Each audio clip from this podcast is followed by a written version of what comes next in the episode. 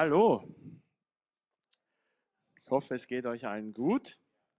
Ich hoffe, ihr seid alle ausgeruht und frisch und aufnahmefähig, weil wir wollen uns mit dem Wort Gottes beschäftigen. Wir wollen etwas empfangen aus dem, was er uns gegeben hat. Wir wollen etwas empfangen aus dem Schatz, den er uns vorbereitet hat, aus dem wir rausnehmen dürfen, aus dem wir lernen dürfen, aus dem wir mehr von ihm erfahren dürfen, aus dem wir ihn besser kennenlernen dürfen.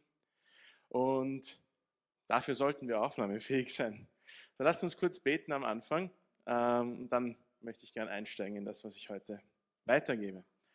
Vater, ich danke dir für deine Gnade. Ich danke dir für deine Liebe, Herr. Ich danke dir für diese Güte, von der wir jetzt gerade gesungen haben beim Opfer, Herr. Von all dem, Herr, mit dem du uns schenkst, äh, beschenkst, mit allem, mit dem du uns segnest, Herr. Herr, du gibst uns nicht nur, was wir brauchen, sondern du gibst uns Leben im Überfluss, Herr. Du gibst uns mehr, als wir brauchen oft, Herr. Aber auf jeden Fall, Herr, gibst du uns das, was wir brauchen, Herr. Und du hast uns dein Wort gegeben und hast uns gesagt, das ist alles, was du brauchst. Das ist alles, was ich dir sagen muss, damit du ein Leben führen kannst, das gesegnet ist, damit du ein Leben führen kannst, wo du mich besser kennenlernst, wo du mir näher kommst. Und wir wollen dieses Wort ernst nehmen, Herr. Wir wollen jetzt, wenn du zu uns sprichst, Herr, wenn du in mein Herz sprichst, wenn du in unser aller Herz sprichst, Herr, zuhören, auf deinen Heiligen Geist hören, hören auf das, was du zu jedem Einzelnen heute Abend persönlich sprechen möchtest. Lass uns aus deinem Wort empfangen, Herr. Amen. Amen. Wir sind mitten in unserer Serie Wir sind ähm, drinnen. Wir haben schon vor zwei Wochen damit angefangen. So, wir haben bisher gehört darüber, dass wir was sind. Priester, ja, gut, gut. Und? Und Kinder, ja. Wir sind Priester und wir sind Kinder. So, wir haben schon zwei Sachen gehört, die wir sind. Also, wenn wir uns die Bibel anschauen, haben wir sehr viele verschiedene Aussagen eigentlich in der Bibel darüber, was wir sind als Kinder oder als Nachfolger Gottes. Also wir sind als ähm, Christen im Endeffekt oder als Menschen, die Gott folgen. Ähm, zu viele, um sie alle in einer vier Wochen Serie abzuhandeln. Wir hatten schon mal eine Serie, wo wir Wir sind verschiedenste Sachen durchgemacht haben. Ähm, und wir könnten noch einige Serien abhalten, wo wir darüber sprechen, was die Bibel sagt, nämlich darüber, was unsere Identität ist als Christen eigentlich, was uns ausmacht, unser Sein, was bedeutet das, dass wir sind. Die, mit denen wir uns jetzt beschäftigen oder mit denen wir uns die letzten Wochen beschäftigt haben, Priester und Kinder, das sind Dinge, die sind unsere Identität. Das sind Dinge, die uns ausmachen. Wenn ihr zugehört habt, die letzten zwei Wochen, dann habt ihr sicher mitbekommen, dass es der Grund, warum wir Kinder sind oder der Grund, warum wir Priester sind, nicht wirklich in etwas liegt, was wir tun, oder? Ähm, wir sind Priester, wenn wir Christen sind. Wenn wir Jesus angenommen haben als unseren Herrn und Retter, wenn wir Nachfolger Christi sind, wenn wir an ihn glauben als unseren Retter, wenn wir unser Vertrauen auf ihn setzen und dieses Evangelium angenommen haben, wenn wir eingestehen, dass wir Sünder sind und diese Vergebung brauchen und sie annehmen, dann sind wir Kinder Gottes, oder? Martin hat darüber letzte Woche gesprochen. Wir sind Kinder Gottes. Er hat es ganz klar gesagt, nicht jeder auf der Welt ist ein Kind Gottes, aber die, die Christus angenommen haben, sind alle Kinder Gottes. Und sie sind auch Priester Gottes. So, was heißt das jetzt? Heißt das, dass es nichts mit dem zu tun hat, was wir tun? Natürlich schon. Auch darüber haben Sie gesprochen. Es hat schon eine Auswirkung auf das, wie wir leben und was wir tun, aber die Kausalität ist umgedreht. Wir sind nicht Priester und Kinder Gottes wegen dem, was wir tun, sondern wir tun oder wir leben so, wie Kinder und Priester Gottes leben, weil wir Kinder und Priester Gottes sind. Ja, der Unterschied ist, woher das kommt. Heute ihr seht es eh schon da oben, sprechen wir über das Thema, wir sind Nachfolger. Wir sind Nachfolger Jesu, Nachfolger Christi. Und heute ist es ein bisschen anders. Weil ein Nachfolger, das hat sehr wohl was damit zu tun, was ich tue. Wann bin ich ein Nachfolger von jemandem? Wenn ich jemandem nachfolge. Ja, ganz genau, so ist das. Ja. Wenn ich, ich bin ein Fußballer, weil ich Fußball spiele. Also ich bin kein Fußballer, ja. Aber ein Fußballer muss Fußball spielen. Ja, das ist nicht seine Identität. Er kann nicht sagen, ich bin ein Fußballer im Herzen. Ich spiele zwar nie Fußball, aber ich bin schon Fußballer, oder Joshua? Funktioniert das? Geht? Okay. Ja. Ein Fußballer muss Fußball spielen, ein Nachfolger muss nachfolgen. Als Jesus seine ersten Nachfolger berufen hat in der Bibel, ist er hingegangen zu Johannes, zu seinem Bruder, äh, zu äh, Jakobus, zu Petrus, zu ähm, Matthäus, den er berufen hat als Zöllner. Und er ist zu ihnen hingegangen und hat gesagt, komm, folge mir nach. Und sie wollten Nachfolger sein. Und was haben sie jetzt gemacht? Sind sie dort sitzen geblieben und haben sich gesagt, ich proklamiere das, dass ich ein Nachfolger bin. Oder ich äh, nehme das in meinem Herzen an, dass ich ein Nachfolger bin. Nein, sie sind aufgestanden und sie sind ihm nachgegangen. Und das hat sie zu seinen ersten Nachfolgern gemacht. Sie sind aufgestanden, sie sind ihm gefolgt. So, wenn ich ein Nachfolger sein will, muss ich nachfolgen. Ja? Wenn ich ein Nachfolger sein will, wenn das meine Identität ist, hat das sehr wohl was damit zu tun, was ich mache, was ich tue, wie ich lebe. Ja? Ähm, ich glaube nicht, dass es auf Dauer funktioniert, aber man kann gläubig sein und einmal eine Zeit lang nicht wirklich ein Nachfolger sein, glaube ich. Weil das bedeutet schlicht und einfach, dass ich zwar Jesus angenommen habe, aber ich bin entweder zu beschäftigt mit allem Möglichen, was in der Welt so los ist und mit allem, was ich glaube, was wichtig ist, oder ich bin zu faul, um etwas zu tun und etwas zu ändern in meinem Leben, oder ich verstehe gar nicht, was ich eigentlich tun soll in meinem Leben. Es kann verschiedene Gründe geben, warum Christen vielleicht nicht auf dem Weg gehen, wo sie wirklich Nachfolger sind. Es wird nicht lange auf Dauer so gehen, aber nur weil ich Christ bin, bin ich nicht automatisch ein Nachfolger. Bin ich nicht automatisch jemand, der das tut, was ein Nachfolger Christi eigentlich tut. So deswegen möchte ich mich heute mal damit beschäftigen, was Nachfolge eigentlich ist. Was bedeutet das, wenn ich ein Nachfolger bin? Und Gott sei Dank gibt uns Jesus selbst eine gute Anleitung dazu. Es gibt viele Bibelstellen, wo wir über Nachfolge lesen, im Neuen Testament vor allem.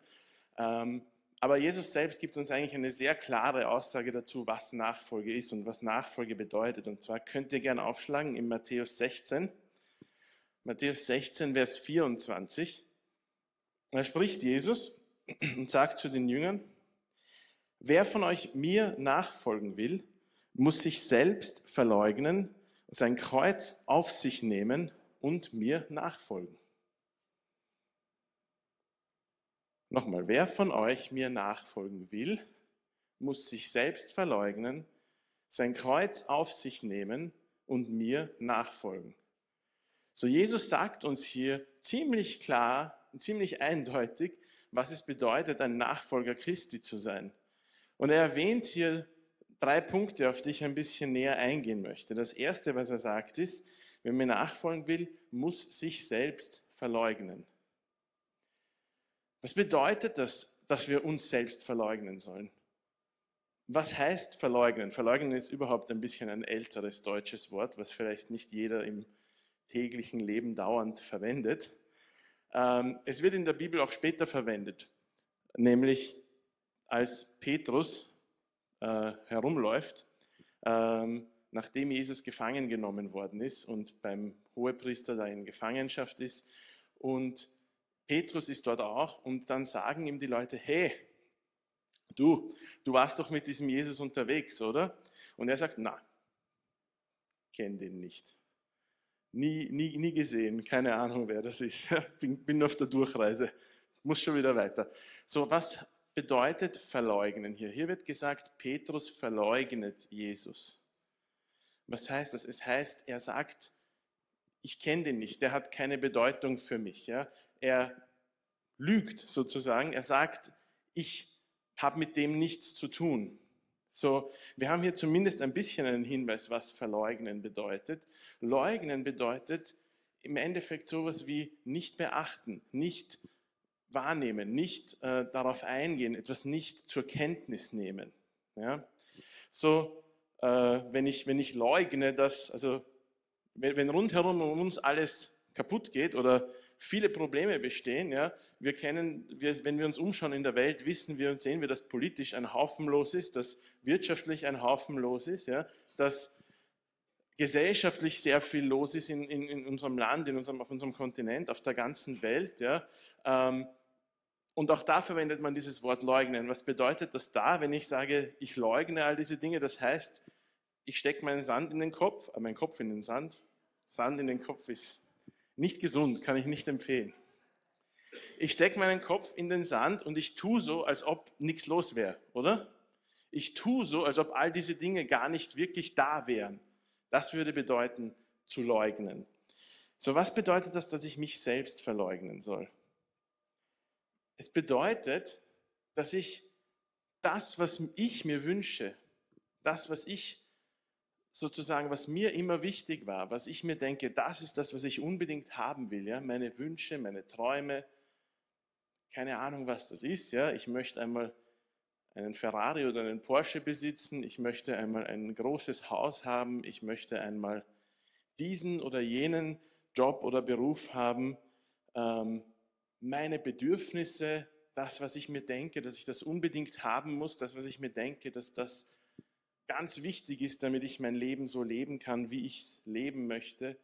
Auch meine Rechte, auf die wir gerne immer bestehen, wo wir gerne immer sagen, hey, so brauchst du mir nicht kommen. Ja? Ich bestehe auf dem, dass ich Recht habe, wenn ich ein Recht auf etwas habe. Mich selbst verleugnen bedeutet, dass sich all das, einmal unter der Nachfolge Jesu unterordnet.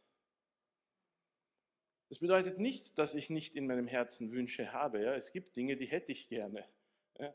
Es heißt nicht, dass die nicht da sind. Wenn sie nicht da wären, müsste ich sie nicht verleugnen, oder?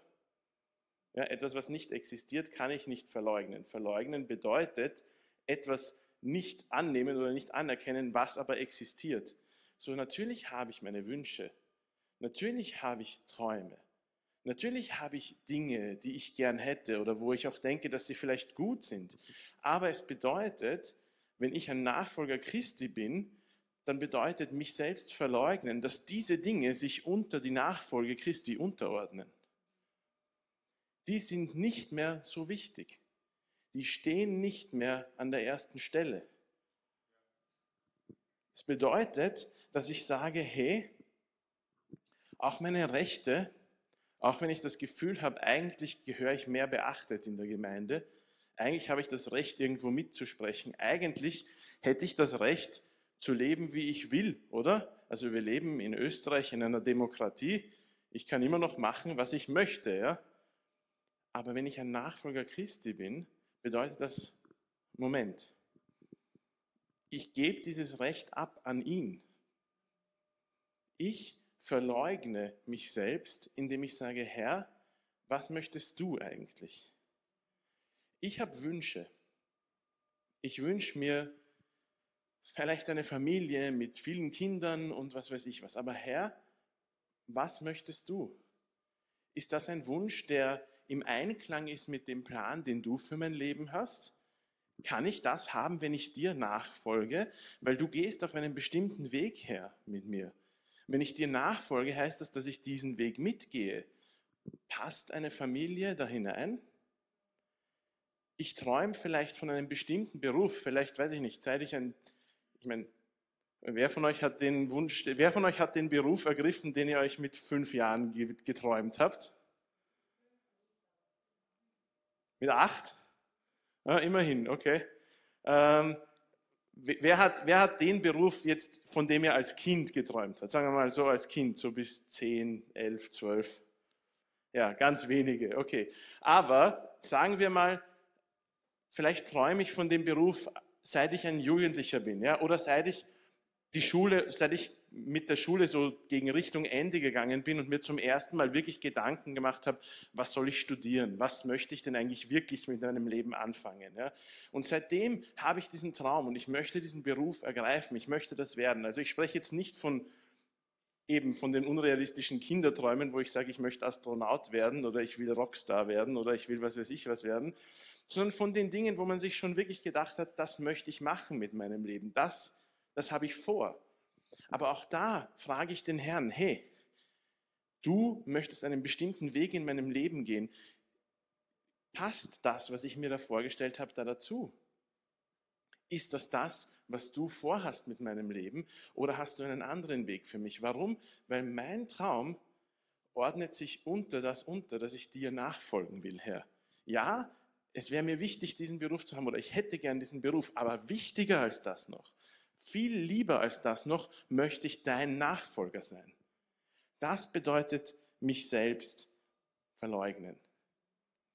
Es bedeutet, es gibt ein, ein, ein Lied, das ist mir ein, ein äh, lustiges Lied gewesen, wo äh, zwei so singen so ein Lied wie in der Gemeinde, Herr, ich gebe dir mein Leben, mein Herz, mein Alles, meinen Sinn, nimm alles, Herr, außer meine Kreditkarte und mein Scheckbuch und meine Zeit und meinen Ärger auf den Typen, der mir auf die Nerven gegangen ist, sonst gebe ich mich dir voll und ganz hin. Das ist nicht Nachfolge. Nachfolge bedeutet auch das ich gebe dir mein Leben mit allem, was es beinhaltet. Das bedeutet mein Geld. Das bedeutet nicht, dass ich meine gesamte Habe verkaufe und sie irgendwo hinschmeiße. Es bedeutet, dass der Herr verfügt darüber. Und wenn ich da sitze und wir heben ein Sonderopfer ein für Mali oder irgendwas und der Herr spricht zu mir in mein Herz und sagt, hey, gib diesen oder jenen Betrag, dann gebe ich den Betrag, den er mir sagt. Das bedeutet meine Zeit. Und wenn der Herr sagt, hey, ich weiß, du hast heute Nachmittag etwas vorgehabt, aber der Anruf, der gerade gekommen ist, äh, das ist ein Bruder, der dich wirklich braucht. Nimm dir die Zeit für ihn, dann nehme ich mir die Zeit.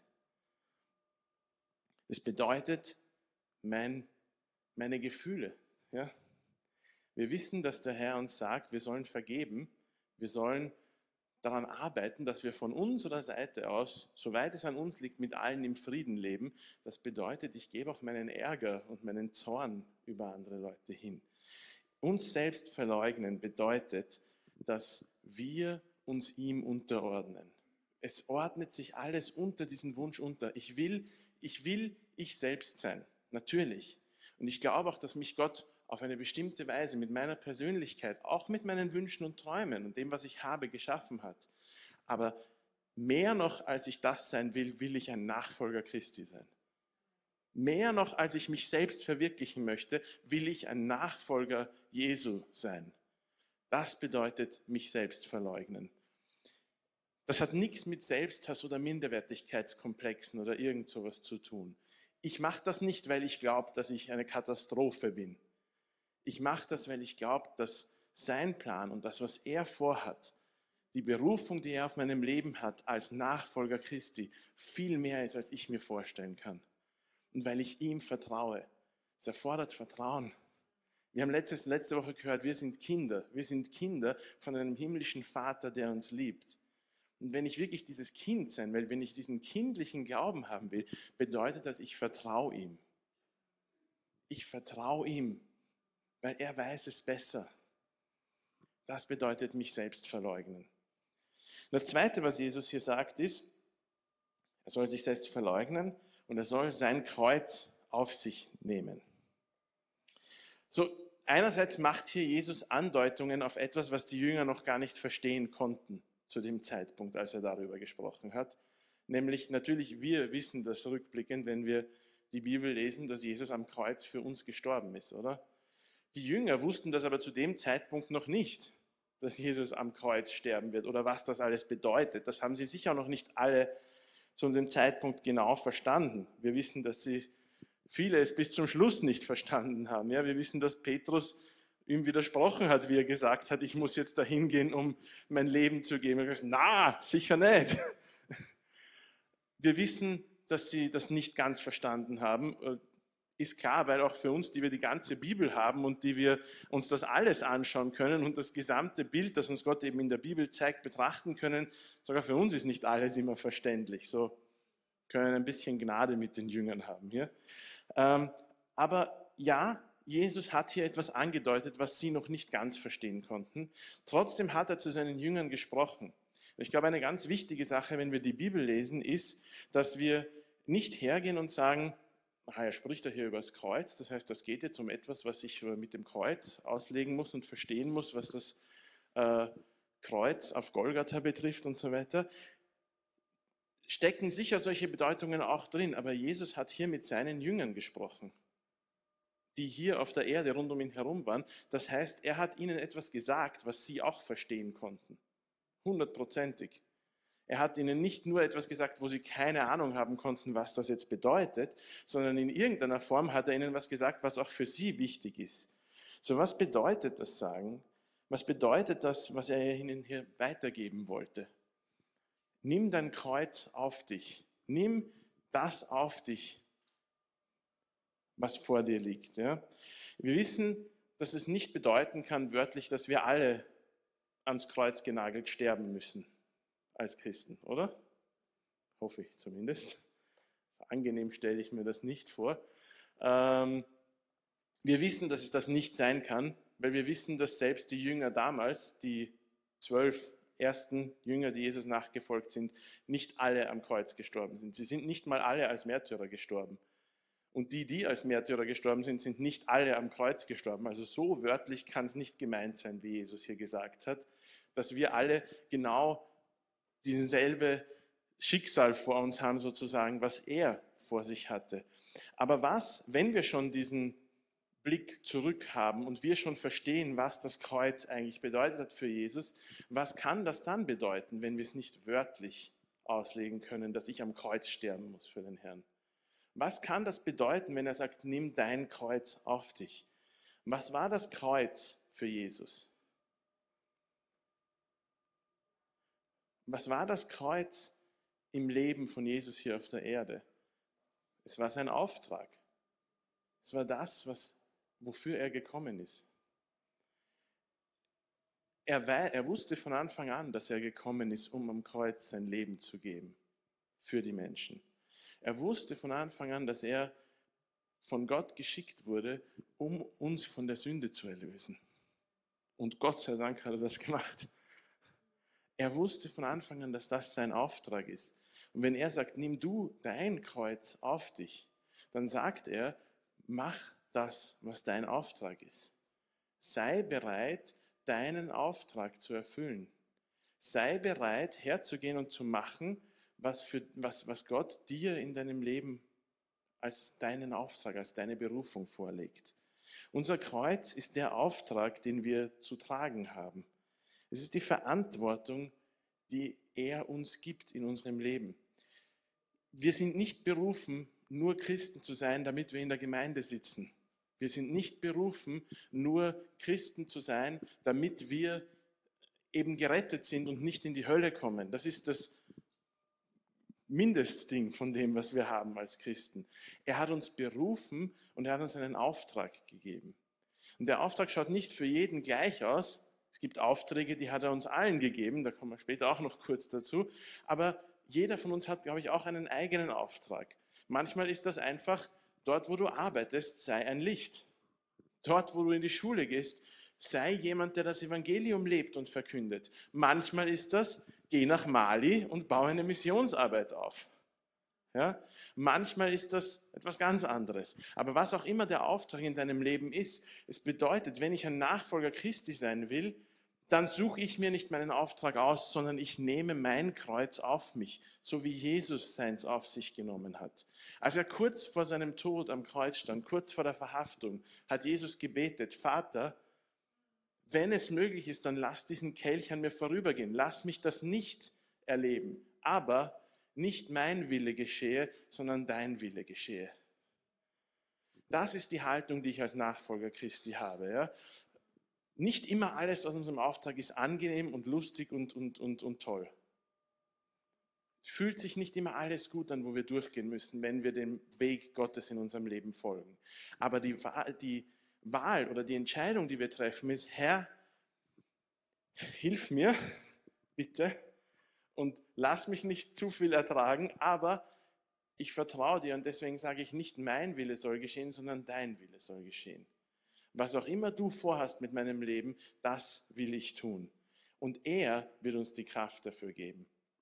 Ich habe mich das öfter gefragt, wenn wir schon über das Kreuz reden und über Märtyrertod. Und ich weiß, ich habe gesagt, nicht jeder, der Christus nachfolgt, muss automatisch als Märtyrer sterben.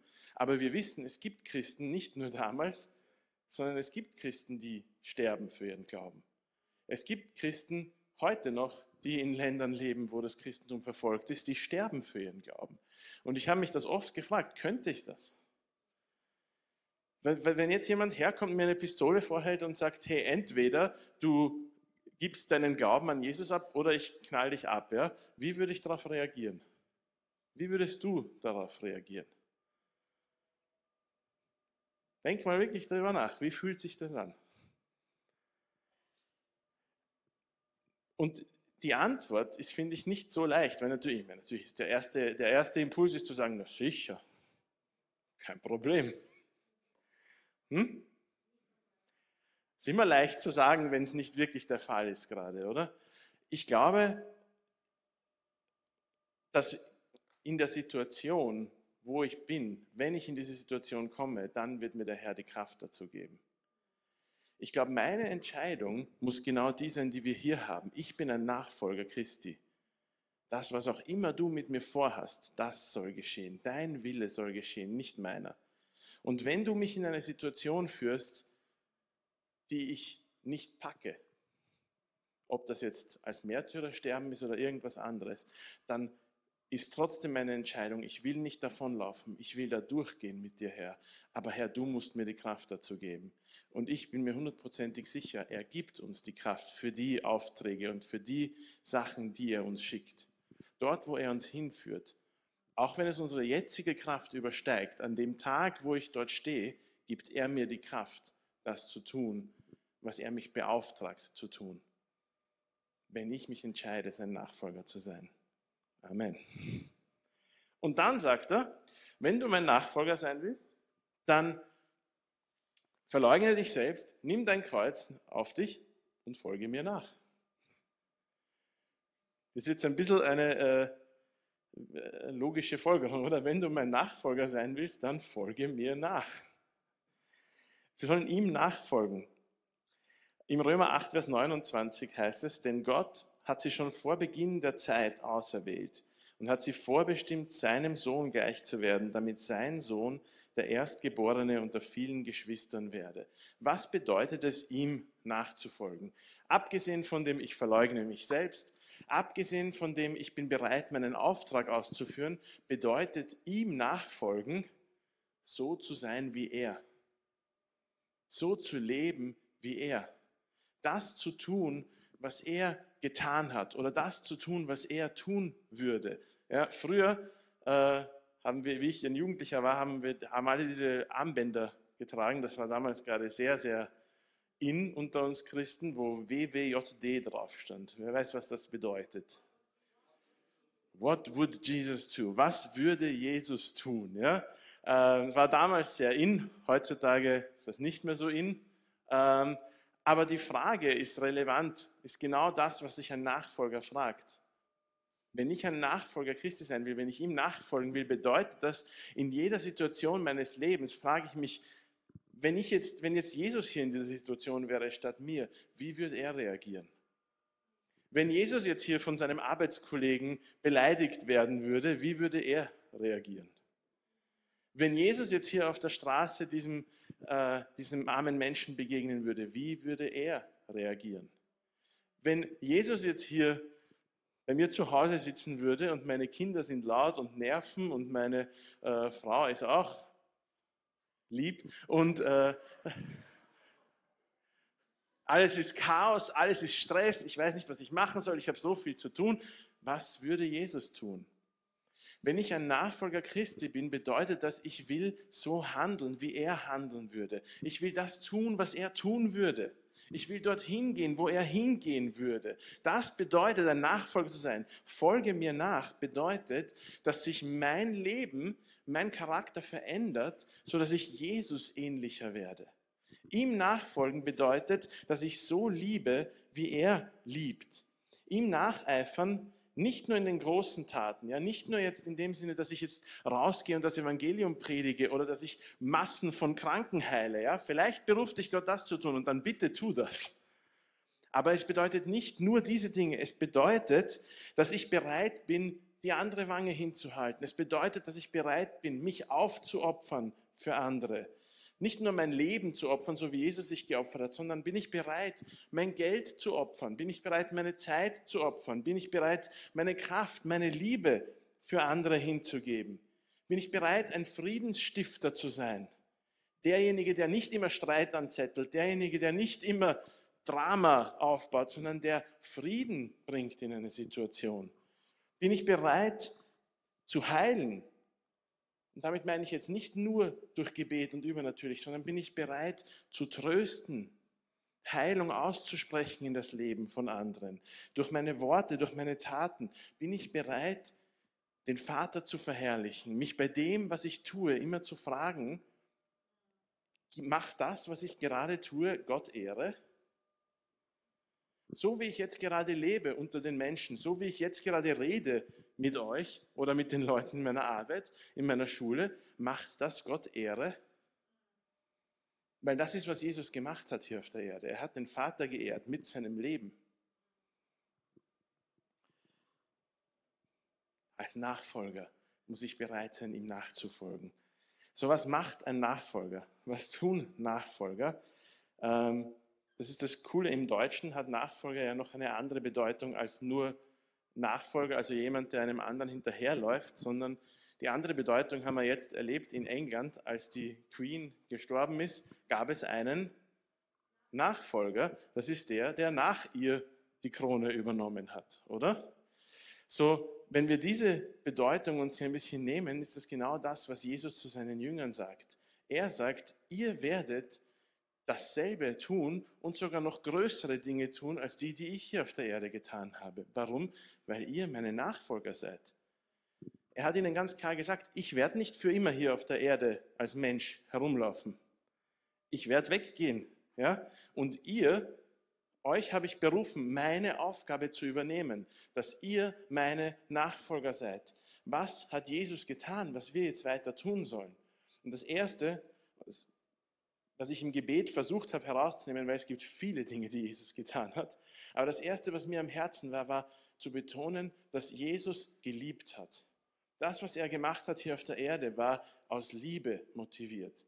Alles, auch die, diese Szene, die wir uns immer wieder vor Augen rufen, wo Jesus richtig zornig geworden ist, weil er Leute aus dem Tempel rausgeschmissen hat, die dort anstatt dass die Menschen sich auf Gott konzentriert haben, haben sie versucht, sie abzulenken mit allem Möglichen, was sie ihnen verkauft haben und so weiter. Auch das war aus einer Liebe heraus motiviert. Jesus hat uns geliebt. Jesus hat die Menschen geliebt. Im Johannes 15,13 sagt Jesus selber, die größte Liebe beweist der, der sein Leben für die Freunde hingibt. Und ich glaube, Jesus hat seine Liebe genau auf diese Art und Weise bewiesen, oder? In Matthäus 22, 37 bis 39 heißt, wird Jesus gefragt, was das größte Gebot ist. Was ist das wichtigste Gebot, das ich halten kann? Und Jesus antwortet, du sollst den Herrn, deinen Gott, lieben. Von ganzem Herzen, mit ganzer Seele und mit all deinen Gedanken. Das ist das erste und wichtigste Gebot. Ein weiteres ist genauso wichtig, liebe deinen Nächsten wie dich selbst. Ich glaube, das sagt uns Jesus sehr klar, was er sich von seinen Nachfolgern erwartet. Nämlich, dass sie dieselbe Liebe an den Tag legen, die er an den Tag gelegt hat und die er immer noch an den Tag legt. Das Wichtigste ist unsere Liebe zu Gott. Die muss an erster Stelle kommen. Wichtiger als unser Dienst oder unser Erfolg auch im Dienst. Wichtiger als das, was wir tun für Jesus. Und da sind wir wieder ein bisschen bei dem, wir sind seine Kinder. Ja? Wichtiger als das ist unsere Liebe zum Vater. Weil der Rest muss aus dem heraus fließen. Das, was wir tun, kann nur dann wirklich die Wirkung haben, die es haben soll, wenn es aus dieser Liebe zu Gott herauskommt. Und aus dieser Liebe zu Gott heraus, auch aus der Liebe, die er uns schenkt für die Menschen um uns herum. Weil nur aus dieser Liebe heraus wird unser Dienst wirklich die Auswirkung haben, die er haben soll. Und dann sagt er uns auch im Johannes 13, 34 bis 35, ich gebe euch nun ein neues Gebot. Liebt einander. So wie ich euch geliebt habe, sollt auch ihr einander lieben. Eure Liebe zueinander wird der Welt zeigen, dass ihr meine Jünger seid.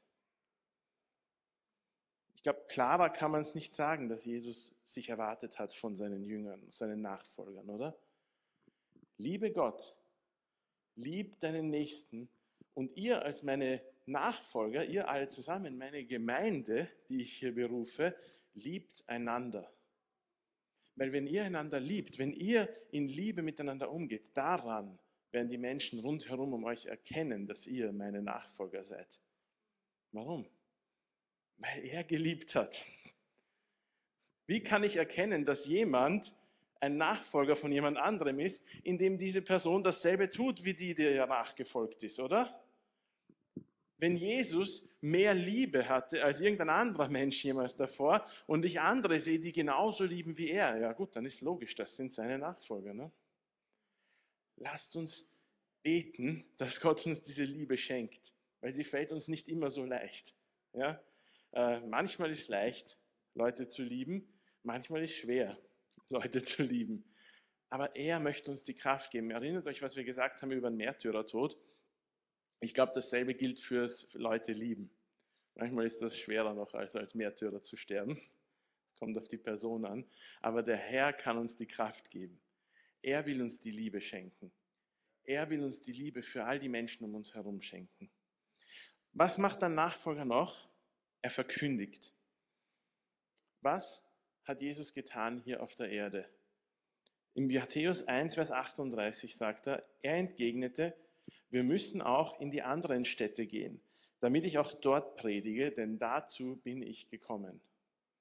Und im Lukas 5, Vers 32 sagt Jesus, ich bin gekommen, um Sünder zur Umkehr von ihren Sünden zu rufen und nicht um meine Zeit mit denen zu verbringen, die sich schon für gut genug halten.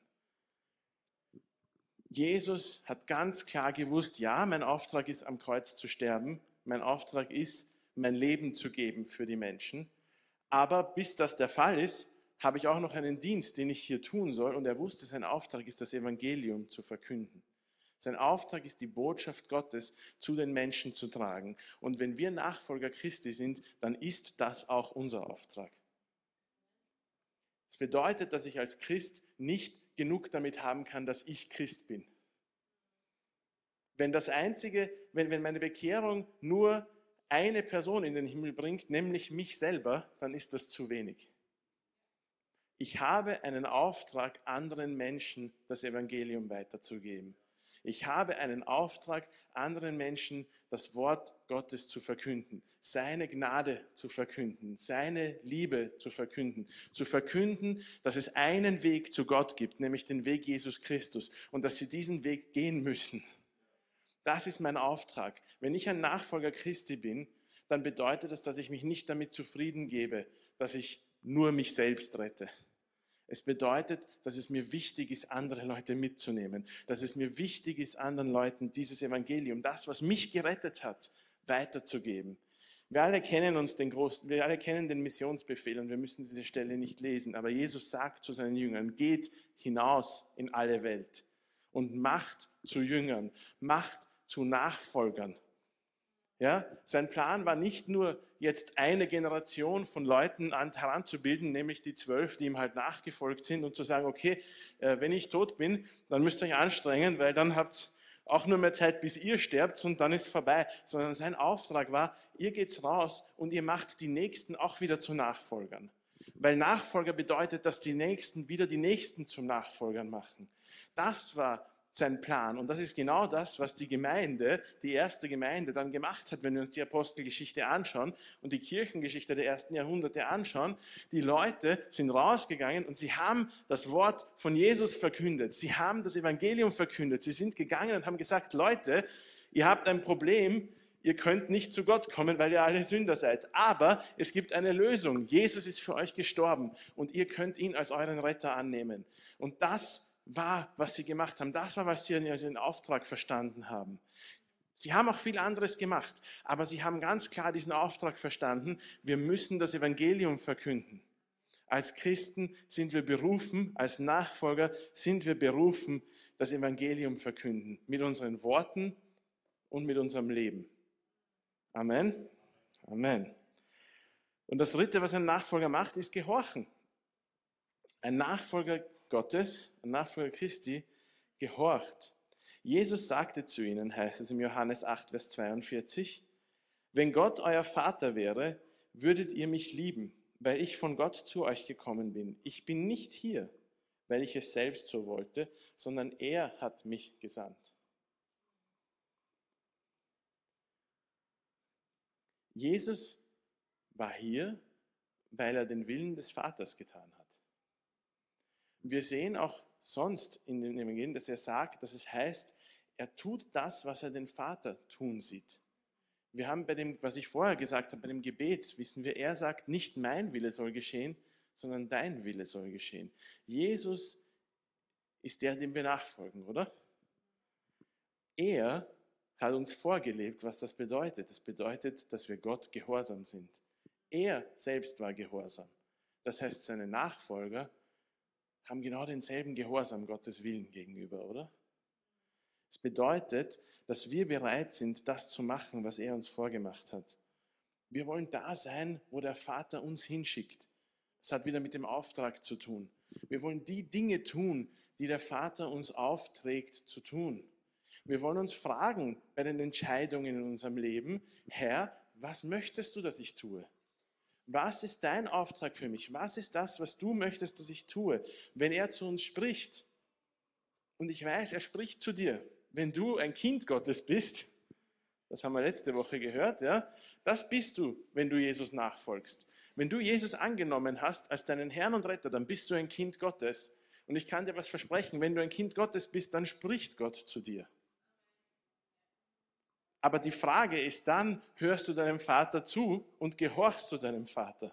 Weil das ist der Schritt, den es braucht, damit du vom Kind zum Nachfolger wirst. Das bedeutet, dass ich nicht nur einfach da sitze und mich freue, dass ich da jetzt halt mit meinem Papa sitze. Das ist super, sich zu freuen und all das. Aber es bedeutet, wenn der Papa sagt, hey, hilf deiner Mama und wasch das Geschirr ab, dann stehe ich auf und helfe meiner Mama und wasche das Geschirr ab. Alle im, im, im übertragenen Sinn jetzt. Es bedeutet, dass ich dem Vater gehorche. Es bedeutet, dass ich gehorsam bin. Das ist der Schritt vom Kind zum Nachfolger. Es bedeutet, ich stehe auf und ich tue das, was er mir aufträgt zu tun. Es bedeutet, dass ich nicht darüber nachdenke, ob das mir was bringt, offensichtlich jetzt sozusagen, sondern das bedeutet, wenn er etwas sagt, dann tue ich. Wenn er sagt spring, frage ich wie hoch. Wenn er sagt lauf, sage ich wohin, nicht warum. Ja? ich bin bereit, dem Herrn und seinem Wort zu folgen. Das bedeutet sowohl dem, was er zu mir spricht, persönlich durch den Heiligen Geist, das bedeutet auch das, was er in seinem Wort sagt. Es bedeutet, ich, ich brauche nicht in Frage stellen, ob ein Gebot der Bibel für mich heutzutage noch besonders wichtig ist oder so.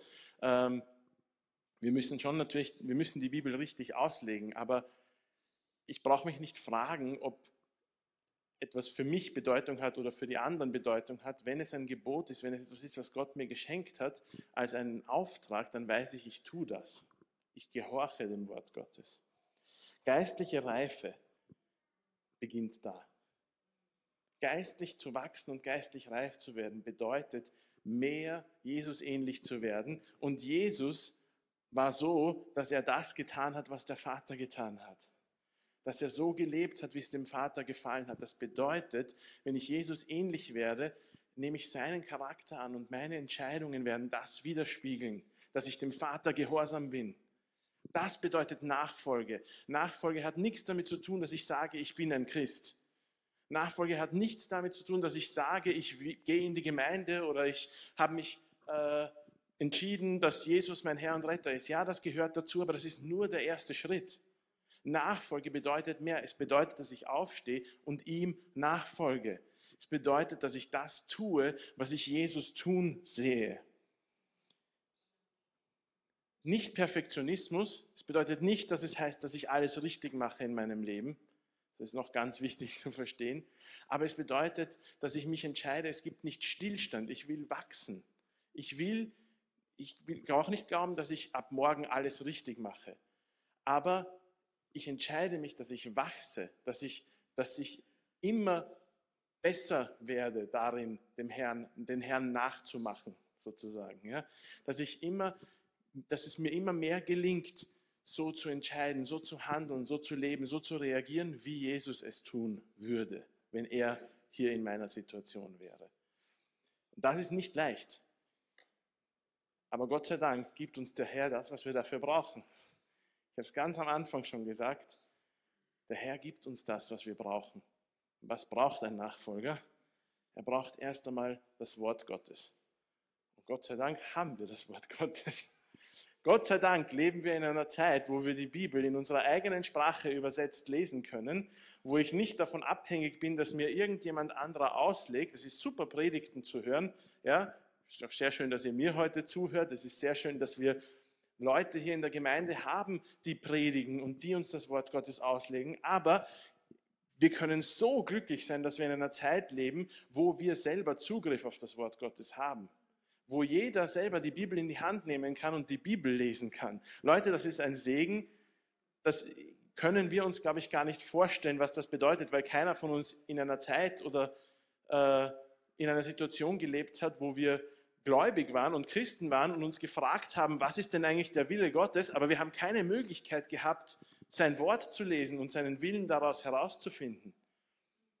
Ich stelle mir das ziemlich schrecklich vor. Gott sei Dank ist es nicht so. Leute, Nutzt diesen Segen. Nehmt eure Bibeln aus den Regalen heraus und fangt an, das Wort Gottes in eurem Leben anzuwenden. Ja, es ist gut, eine Predigt zu hören. Hört nicht auf, euch Predigten anzuhören. Aber es ist wichtig, selber das Wort Gottes in die Hand zu nehmen. Es ist wichtig, herzugehen und sich tiefer damit zu beschäftigen, als nur einmal in der Woche in einer Predigt. Ja, das kann mehr persönliche Beschäftigung bedeuten, mehr selber die Bibel hernehmen zu Hause und das Wort Gottes lesen und das Wort Gottes, wenn ich es lese, mit der Entscheidung, dass ich mich davon verändern lassen will, weil ich bin ja ein Nachfolger, ich will so werden wie Jesus, dann wird der Heilige Geist durch das Wort Gottes in mein Leben hineinsprechen und wirken. Das kann ich euch garantieren. Es kann auch bedeuten, gemeinsam mit anderen tiefer einzusteigen ins Wort. Dafür haben wir Live-Gruppen. Dafür haben wir eine Jüngerschaftsschule. Dafür haben wir verschiedene Möglichkeiten, wo wir zusammenkommen können, das Wort Gottes gemeinsam studieren können, mehr daraus herausnehmen und verstehen können. Leute, wir brauchen das Wort Gottes. Im 2. Timotheus 3,17 schreibt Paulus, durch die Schrift bereitet Gott uns umfassend vor und rüstet uns aus für alles, was wir nach seinem Willen tun sollen. Alles.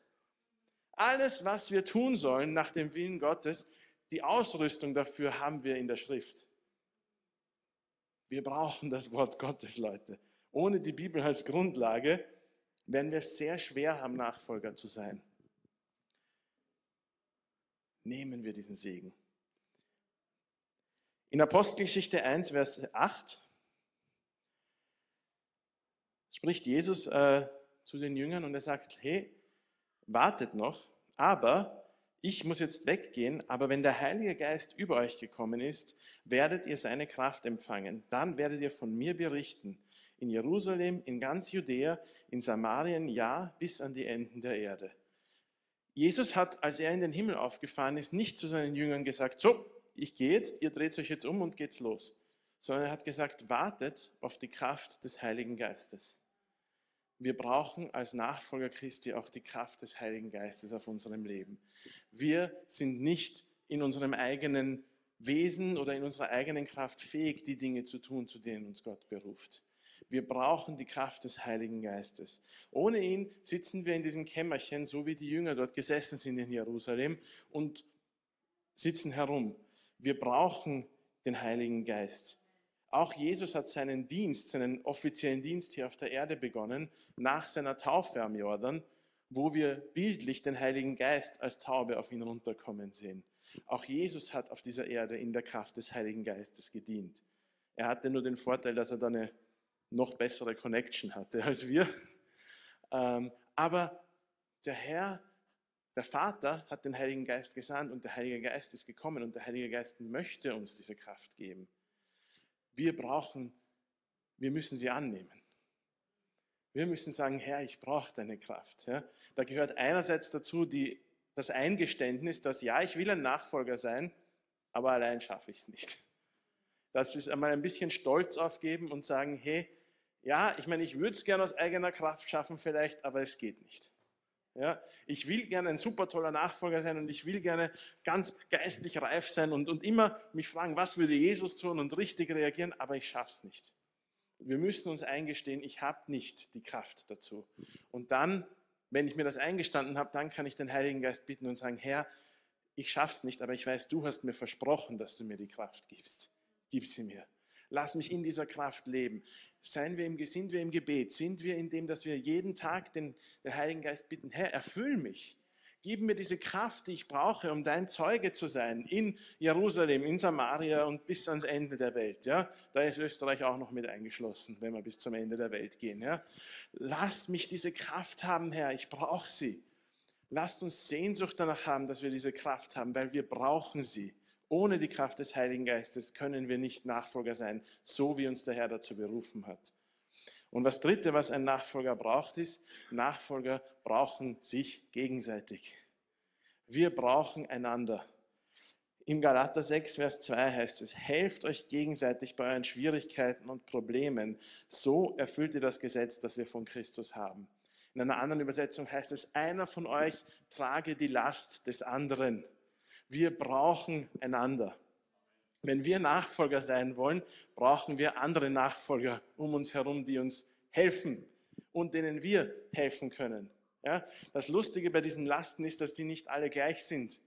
Ja, es ist nicht so wie ein Sackerl und da sind halt 20 Kilo drin und da sind manche Leute besser das zu tragen und andere Leute nicht so gut das zu tragen, sondern diese Last, die besteht halt eben nicht aus Kilogramm, sondern aus verschiedenen Dingen, die wir mit uns rumschleppen. Und Gott hat mich durch verschiedene Dinge durchgehen lassen in meinem Leben und hat mir schon Treue erwiesen in vielen Dingen in meinem Leben. Und dadurch kann ich mit bestimmten Dingen schon gut umgehen vielleicht, weil ich schon erlebt habe, wie Gott in diesen Sachen treu ist. Und du hast vielleicht andere Dinge, die du von deiner Persönlichkeit und von deinem Leben her schon erlebt hast, dass der Herr dich gesegnet hat, wo du gut damit umgehen kannst. So, was mache ich jetzt, wenn ich in eine Situation komme, wo du gut bist und du in eine Situation kommst, wo ich gut bin? Dafür haben wir einander. Lasst uns einander helfen. Leute, wir sind nicht berufen, als Nachfolger Christi Einzelkämpfer zu sein, die alleine irgendwo hingehen und äh, ihr eigenes Ding aufbauen. Wir sind berufen, eine Gemeinde zu sein. Jesus hat von Anfang an vorgehabt, eine Gemeinde zu bauen. Er hat gesagt, ich werde auf diesen Fels meine Gemeinde bauen. Er hat nicht gesagt, so, Jakobus, du gehst nach Asien und Petrus, du gehst nach Europa und gut, dass er das nicht gesagt hat, weil die hätten nicht genau gewusst, wo sie hin sollen, glaube ich. Ähm, aber er hat gesagt, ich werde hier meine Gemeinde bauen. Er hat zu Petrus gesagt, weide meine Schafe, kümmere dich um die, die mir nachfolgen. Er hat sie berufen, eine Gemeinschaft aufzubauen. Und wir sind immer noch dazu berufen, wenn wir seine Nachfolger sind. Wir sind berufen, Gemeinde zu sein.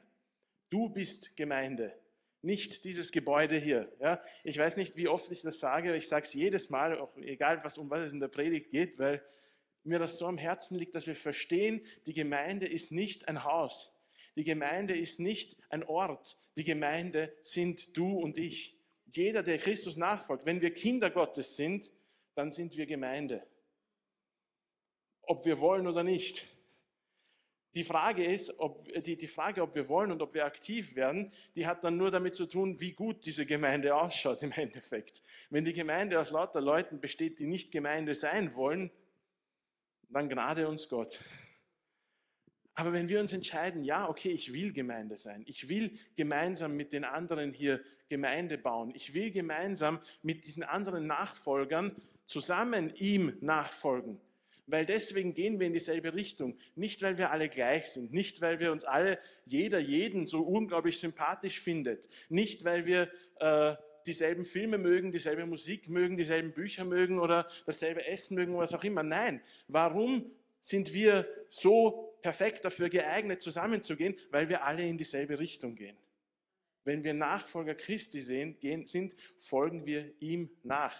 Und Christus hat uns einen Weg vorgegeben. Das heißt, als Nachfolger sind wir zwangsweise alle auf demselben Weg. Und deswegen sind wir berufen, ihn zusammenzugehen, Leute. Wir brauchen einander. Du brauchst mich und ich brauche dich. Lasst uns gemeinsam gehen. Lasst uns nicht glauben, wir müssen alles alleine schaffen.